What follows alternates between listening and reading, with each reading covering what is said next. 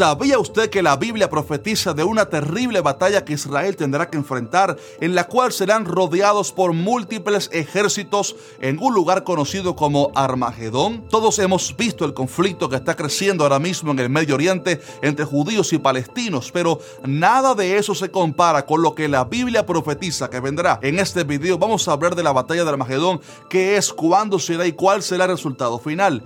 Estoy seguro que este video estará sumamente interesante, así que no te vayas que ya comenzamos.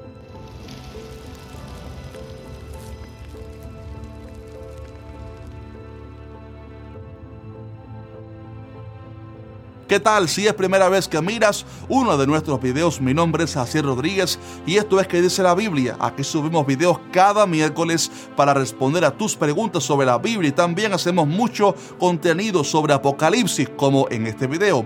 Así que te sugiero que te suscribas a nuestro canal ahora mismo y que actives la campana de notificaciones para que no te pierdas ninguno de nuestros videos. La semana pasada hicimos un video en el cual hablábamos acerca del conflicto entre Israel y Hamas y la sabiduría y cuidado que debemos tener como cristianos al juzgar estos eventos. Si no has visto el video, te sugiero que lo veas apenas termine este y te aseguro que te va a ayudar muchísimo en tu fe. Ahora bien, hoy miércoles ya hace más de una semana que comenzó el conflicto, al menos de manera intensa, y el mundo entero está en shock, esperando a ver en qué termina todo esto. La verdad es que es triste ver cuántas muertes ha habido por ambas partes y debemos compadecernos de todas las pérdidas y orar por la paz en el Medio Oriente. Un dato para añadir a la noticia es que se dice que hace unos días Israel recibió un fuerte susto ya que fueron lanzados tres misiles desde el sur del Líbano que afortunadamente impactaron en las aguas del Mediterráneo sin causar así daño alguno pero esto levantó la preocupación de que la guerra se intensificara por varias fronteras, ya que como expliqué en el video pasado, Israel está rodeado de enemigos y no sería la primera vez que algo así sucediera. Por ejemplo, que en 1948 cinco naciones le hicieron la guerra al Estado de Israel, pero no pudieron vencerle. Así como también en 1967 Israel se enfrentó a Egipto, Siria y Jordania. En fin, no sería la primera ni la última vez que Israel se ve amenazado por varios enemigos a la vez. Pero ¿sabe usted a lo que todo esto me recuerda? Efectivamente, esto me recuerda la profecía bíblica sobre una gran guerra que sucederá contra Israel. De hecho, creo que la peor que habrán enfrentado jamás, en la cual se verán rodeados por varios ejércitos y me refiero a la batalla de Armagedón. Todas estas guerras que ha habido contra Israel son solamente el preludio de la guerra final. Por lo tanto, permítame hablarle brevemente sobre qué es la batalla de Armagedón y cuándo sucederá. Como ya hemos explicado en videos anteriores, la nación de Israel tristemente no recibió al Mesías verdadero, a Jesús, y este se lamentó y lloró sobre Jerusalén diciendo, te derribarán a tierra y a tus hijos dentro de ti, y no dejarán en ti piedra sobre piedra por cuanto no conociste el tiempo de tu visitación. Como hemos visto después de eso, el pueblo judío ha sido azotado muchas veces por enemigos, grandes enemigos como el general Tito o hasta el mismo Adolfo Hitler. Y esto en parte les ha acontecido como consecuencia de haber rechazado al Mesías, aunque como explicaré en un próximo video, todavía Dios tiene un plan para Israel y esta es aún la nación amada por Dios. Por eso los cristianos amamos tanto a Israel. Es precisamente por eso que el Señor les permitió establecerse otra vez como nación el 14 de mayo de 1948 para comenzar así su restauración definitiva. No obstante, lo más triste del caso es que como ellos rechazaron a Jesús, en la actualidad todavía están esperando que surja un Mesías y esto será crítico porque cuando el anticristo se levante, ellos le creerán inicialmente, pensarán que es el Mesías prometido y serán engañados. Sin embargo, los judíos no tardarán en darse cuenta que habrían sido engañados porque a la mitad de los siete años el anticristo romperá la paz y mostrará su verdadera intención satánica y se atribuirá así toda la gloria pidiendo culto para sí y diciendo blasfemias contra Dios. Dice la Biblia que este hombre se levanta y se opone contra todo lo que se llama Dios o es objeto de culto, tanto así que se sienta en el trono de Dios como Dios, haciéndose pasar por Dios.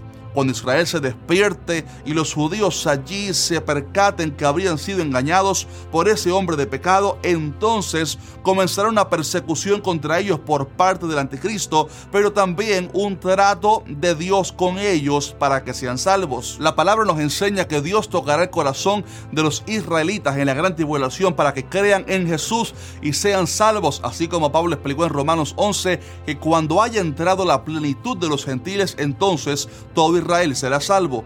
Muchísimos israelitas tendrán que huir y esconderse porque el anticristo los perseguirá y rodeará la ciudad santa con sus ejércitos. Esto lo vemos profetizado en Apocalipsis 12 donde habla de una mujer que tendrá que irse al desierto huyendo de la bestia y se está refiriendo precisamente a la nación de Israel en su vida para ser sustentada y escapar así de la furia del gran dragón Satanás. Al final de los siete años de gran tribulación, Jerusalén se verá rodeada de ejércitos que se reunirán en el valle de Megido, conocido en Apocalipsis 16 como Armagedón, y por eso digamos que teológicamente conocemos esa batalla como la batalla de Armagedón, que dicho sea de paso, no se debe confundir con la batalla después del milenio que incluye a Gog y Magog. Pero la guerra contra Israel y Cristo que sucederá terminando la gran tribulación sucederá ahí en el valle de Megiddo, en el cual hubo batallas en el pasado, como por ejemplo la de Débora y Barak contra los cananeos en Jueces 5, o la del rey Josías contra el faraón Necao, citada en Segundo de Reyes 23. En Zacarías 12 dice que en aquel día habrá gran llanto en Jerusalén, como el llanto de Adadrimón en el valle de Megiddo. También en Mateo 24 el Señor advierte diciendo, por tanto, cuando veáis en el lugar santo la abominación desoladora de que habló el profeta Daniel, el que le entienda, entonces los que estén en Judea huyan a los montes, el que esté en la azotea no descienda para tomar algo de su casa y el que está en el campo no vuelva atrás para tomar su capa. Entre paréntesis, cabe decir que muchas de las profecías sobre el fin, para entenderlas hay que saber que tienen a veces cumplimiento doble, o sea, son profecías de doble referencia. Ahora bien, imaginemos ese momento crucial del reino del anticristo, cuando después de haber estado persiguiendo por tres años y medio a los israelitas, finalmente logrará acorralar a Jerusalén, quien se quedará sola sin la ayuda de ninguna nación. Todas las cadenas de noticias del mundo estarán con sus lentes fijos en Jerusalén.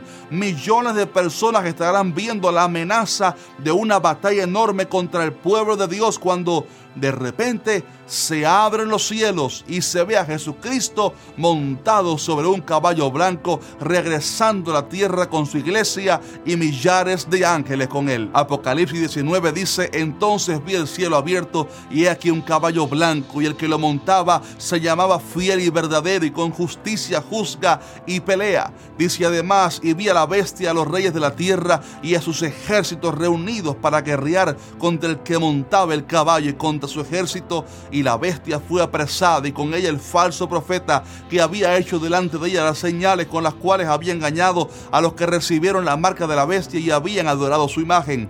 Estos dos fueron lanzados vivos dentro de un lago de fuego que arde con azufre, y los demás fueron muertos con la espada que salía de la boca del que montaba el caballo, y todas las aves se saciaron de las carnes de ellos. Vale decir que la mención de un caballo blanco aquí no es literal quizás, sino una figura para hacernos entender la justicia del Rey de Reyes y la manera triunfante como Él viene a reinar. Y esta es precisamente la promesa que dio Jesús en Mateo 24, donde dijo que inmediatamente después de la tribulación de aquellos días, el sol se oscurecerá y la luna no dará más su resplandor y las estrellas caerán del cielo y las potencias de los cielos serán conmovidas. Y entonces aparecerá la señal del Hijo del Hombre en el cielo y entonces lamentarán todas las tribus de la tierra y verán al Hijo del Hombre viniendo sobre las nubes del cielo con poder y gran gloria. Será ahí en ese momento que toda la nación de Israel verá al Mesías verdadero regresar en gloria y llorarán como se llora por hijo unigénito. Pero el fruto de ese reconocimiento al Mesías será de alegría también, ya que muchos de ellos, muchos de esos judíos habrán de creer en Jesús, quizás por la predicación de los 144 mil israelitas que estarán testificando de Cristo a sus hermanos durante el periodo final de la gran tribulación. Y será ahí donde Dios cumplirá su promesa con Abraham, lo que dice Romanos 11, insisto, que todo Israel será salvo. Y es así, estimado hermano, como termina este hermoso relato bíblico de lo que sucederá en el futuro. Pero permítame terminar con esta palabra de ánimo para que te quedes con ella en tu corazón. Cuando usted lee el Apocalipsis, es hermoso ver cómo la perspectiva general es que el enemigo se levanta por algún tiempo y hasta parece que está venciendo, sí, pero al final Cristo siempre vence y sale como el victorioso. Y por eso la Biblia nos llama a los cristianos más que vencedores. Vale el esfuerzo ser parte del equipo de Jesús, vivir para Él y santificarse para Él día a día. Por esto te animo a que sigas perseverando en oración porque Cristo viene pronto por nosotros y es importante que sigamos orando, especialmente también por el conflicto del Medio Oriente para que tanto israelitas como palestinos conozcan a Jesús. Todos ellos obviamente necesitan conocer al Mesías verdadero, al príncipe de la paz, a Jesús. Si este video te bendijo, por favor déjanos un fuerte like, compártelo con tus amigos en las redes sociales y también escríbenos abajo tu opinión sobre este precioso video. Un fuerte abrazo y el Señor te bendiga mucho. Maranata.